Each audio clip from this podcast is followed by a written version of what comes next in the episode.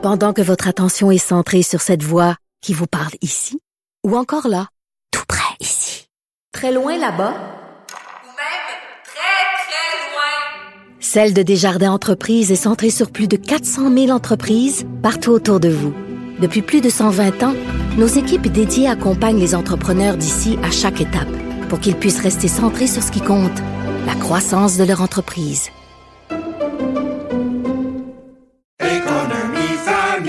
Ici Ricardo. Et Émilie, marchand d'IGA. On a envie de vous inspirer à bien manger. À moins de 5 la portion. Suffit de repérer les produits valeurs sûres et de les cuisiner avec une de nos recettes. Les valeurs sûres, c'est bien pensé, hein? Bien sûr! Détails sur IGA.net. Vous écoutez là-haut sur la colline. On est euh, en ce moment direct de nos studios, bien sûr, euh, ici à Cube Radio. On se trouve dans l'est de la ville, du centre-ville de Montréal, au coin Berry et Sainte-Catherine.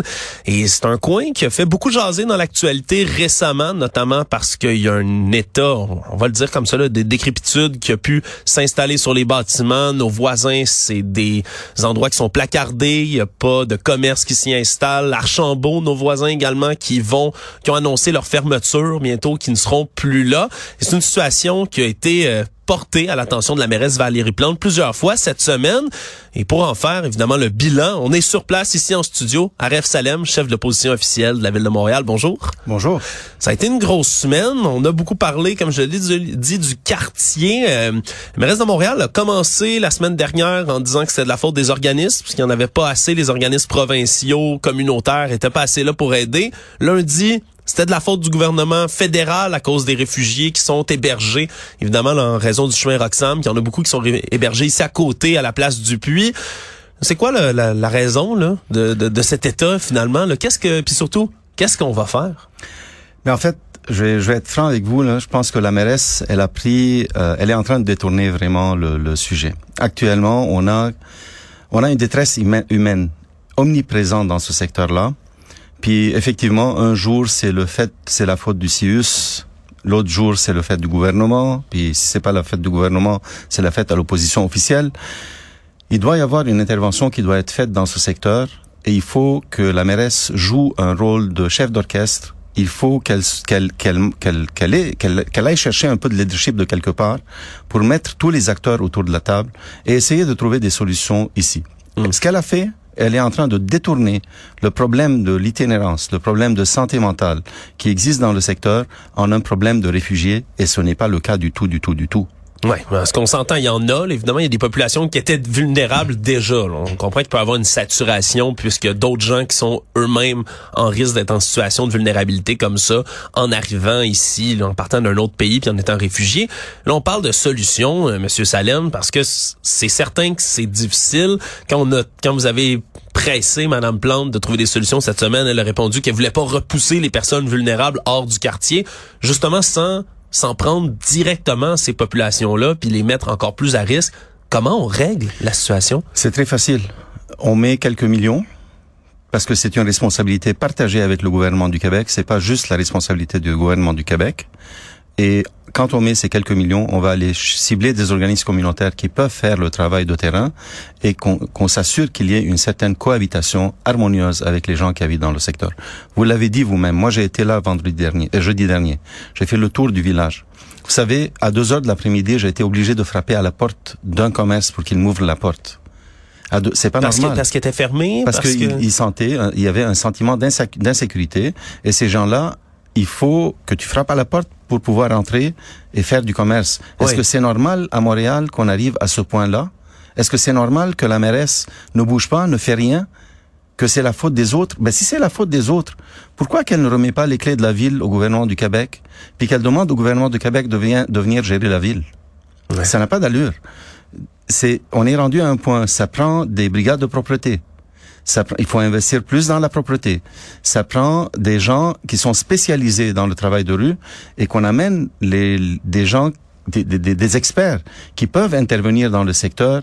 Il y a de la toxicomanie, il faut trouver une solution avec des gens qui connaissent le milieu, qui, des organismes communautaires qui, qui peuvent œuvrer dans le milieu pour essayer d'accompagner les gens, de les sortir de la rue, de travailler avec les commerçants pour les, pour les sécuriser et surtout ramener des gens dans ce secteur Il y a Oui. un problème qui existe, puis les solutions sont à portée de main, mais il n'y a pas de décisions qui sont prises. Ouais, parce qu'il y a de plus en plus de commerces qui vont vouloir fermer parce que ça, ça attire plus le- le- la, la business là, Mais ici vous le savez, les, les grosses bannières sont en train de quitter. Est-ce que vous pensez qu'un qu'un Tim Horton qui ferme, un Tim Horton qui est capable, ou un McDonald's ou un Amir, euh, des restaurants, des gens qui peuvent, des, des, des, des entreprises qui peuvent payer le gros montant Oui. en loyer, ils ont quitté le secteur parce qu'il y a une insécurité vis-à-vis de leurs employés. Oui, ah, puis l'histoire du, vous le faites bien de le nommer, le, le Tim Horton, oui, effectivement, c'est une franchise qui a, qui a vraiment des moyens, là, justement, de s'en tirer. Et pourtant, même si on n'a pas donné de raison officielle, euh, ça a été rapporté dans les médias là, au cours des dernières semaines qu'il y avait vraiment, comme vous le dites, une insécurité. Puis j'en rapporte quelques-uns, il y avait des, des gens en situation d'itinérance qui rentraient à l'intérieur, qui faisaient sécher leurs vêtements sur les chaises des clients, qui se faisaient chauffer de la soupe euh, aussi à l'intérieur. Puis ça, c'est une scène pour fréquenter le quartier. Moi-même, là, Monsieur Salem, depuis plusieurs années, j'étudie à l'UQAM avant d'être ici. Je travaille à Cube Radio, vraiment le même coin. C'est une situation qui dure depuis des années. Puis avec la pandémie, ça ne s'est que renforcer. Je vous entends mettre des millions, mettre des millions dans les organismes je suis d'accord avec vous, mais ça semble, ça semble simple. Je, comp- je comprends, c'est peut-être, je comprends qu'on a besoin d'aller sur le terrain, mais est-ce que ça prendrait pas une situation plus, une solution plus concertée, une table Oui. de consultation, Oui, oui. euh, des rencontres d'urgence avec tous les organismes qui s'assoiraient ensemble? Effectivement, je suis d'accord qu'il faut, euh, il faut avoir, puis encore une fois, la mairesse, elle a un rôle de chef d'orchestre. Je l'ai dit lundi dernier au conseil municipal. La mairesse, il faut qu'elle mette tout le monde autour de la table, puis qu'on trouve des, des solutions, puis qu'on peut pas juste lancer la balle au gouvernement fédéral pour les réfugiés, au gouvernement provincial pour le, pour le problème d'itinérance. Il y a, c'est un, c'est une responsabilité partagée. Puis quand on parle d'une responsabilité par- partagée, ça prend aussi de l'argent de la ville qui doit être mis là-dedans et qu'on qu'on concerte ce travail tout le monde ensemble, puis qu'on amène les organismes communautaires qui sont experts, puis qu'on trouve une solution vraiment permanente à ce problème qui existe dans ce coin. Autre dossier euh, qui concerne la ville, surtout le transport en commun de la ville qui est tombé cette semaine. 18 millions de dollars qui vont être coupés au niveau de la Société des transports de Montréal, de la STM. On jure, et du côté de la direction de la STM et du côté de Madame Plante que ça va pas affecter le service du tout parce que c'est des plus de la pratique interne, des horaires, des heures supplémentaires qui vont être coupées là-dedans et tout. Est-ce que vous, vous êtes euh, aussi euh, optimiste par rapport à la STM? Vous savez, euh, ils ont déjà coupé en janvier le, le, le- le service 10 minutes max. Oui, les autobus, Donc, là. il y a déjà eu une coupure qui existe. Puis là, est-ce qu'ils peuvent m'expliquer comment un chauffeur qui est en train de conduire un autobus, qui est payé en temps supplémentaire parce qu'effectivement, il manque d'employés, Ouais. comment un chauffeur qui va, qui vont l'amener à la maison, qui- comment ils vont pas affecter le service? Comment un mécanicien qui aura un service, il y a la qualité du service qui vient avec. Si ces gens-là sont en train de travailler aujourd'hui, c'est parce qu'ils manquent de la main-d'œuvre et qu'ils sont en train de combler un service qui est offert aux citoyens. Oui. Aujourd'hui, s'ils vont couper dans le temps supplémentaire, ça, ça veut dire qu'il y a des gens qui vont travailler moins. Et si les gens travaillent moins, comment ils vont offrir le même service? C'est mathématique. Un et un font deux. Je n'arrive pas à comprendre comment en coupant le service, en en coupant l'argent, on va toujours garder le même service. Ça marchera pas. Et la deuxième chose, il reste 60 millions de dollars qu'ils vont trouver. Si la RTM ne leur donne ne leur donne pas le 60 millions, si le gouvernement du, Québec et d'ailleurs le ministre, la ministre Guilbeault, elle l'a dit, elle l'a dit dernièrement, elle a dit, on mettra pas de l'argent neuf avant d'optimiser ce qu'on a. Oui. Il y a beaucoup de gens qui sont en train de mettre de l'argent dans le transport. Il faut optimiser tout ça, puis après ça, on verra comment on règle le problème. Mais aujourd'hui, il y a un 60 millions qui s'en vient. Est-ce qu'ils peuvent nous dire quels services ils vont couper d'ici la fin de l'année si le gouvernement ne met pas les 60 millions? Ils n'ont pas de plan. Il n'y a pas de vision, il n'y a pas de plan. Je peux vous dire un autre exemple. Plusieurs projets de la STM actuellement sont en dépassement de coûts. Plusieurs. Et ces dépassements de coûts vont mettre de la pression sur le service aujourd'hui. Ouais. Si un centre de transport, tu sais, une hypothèque, on a tous des hypothèques, quand le taux d'intérêt augmente, les paiements augmentent. Oui. C'est exactement la même chose à la STM. Si les taux d'intérêt augmentent, si les dépassements de coûts sont là, ils vont payer plus en service de la dette, donc ils vont fournir moins de services aux clients, aux, résidents. Oui. C'est, c'est, c'est, encore une fois, c'est mathématique, et malheureusement, euh, la- la- l'administration n'a pas de vision, puis ils sont pas transparents. D'ailleurs, j'ai envoyé, un- on a mis une motion, on a tablé une motion au conseil municipal, puis ils nous ont demandé d'attendre jusqu'au mois prochain. On attend jusqu'au mois prochain pour voir c'est quoi leur plan, puis quelle vision ils ont. Hmm. C'est certain qu'il va y avoir aussi en parallèle du côté du gouvernement du Québec, on veut repenser véritablement aussi là l'argent qu'on investit dans les transports en commun parce que l'achalandage a diminué puis tous les prix comme absolument tout le monde, tous les coûts ont augmenté un peu partout. On, se parle beaucoup monsieur Salem évidemment là de vous êtes à l'opposition officielle, les élections c'est pas tout de suite là, on s'en va en 2025 si je ne m'abuse pour les prochaines élections ici à Montréal. Euh, moi le sujet qui me préoccupe puis qui me touche toujours particulièrement le taux famélique de participation aux élections municipales. C'est toujours quelque chose. Puis on est à Montréal. À Montréal, on a eu un taux dernières élections là, on était aux alentours de 38,32% de participation avec 1,11 million d'électeurs inscrits.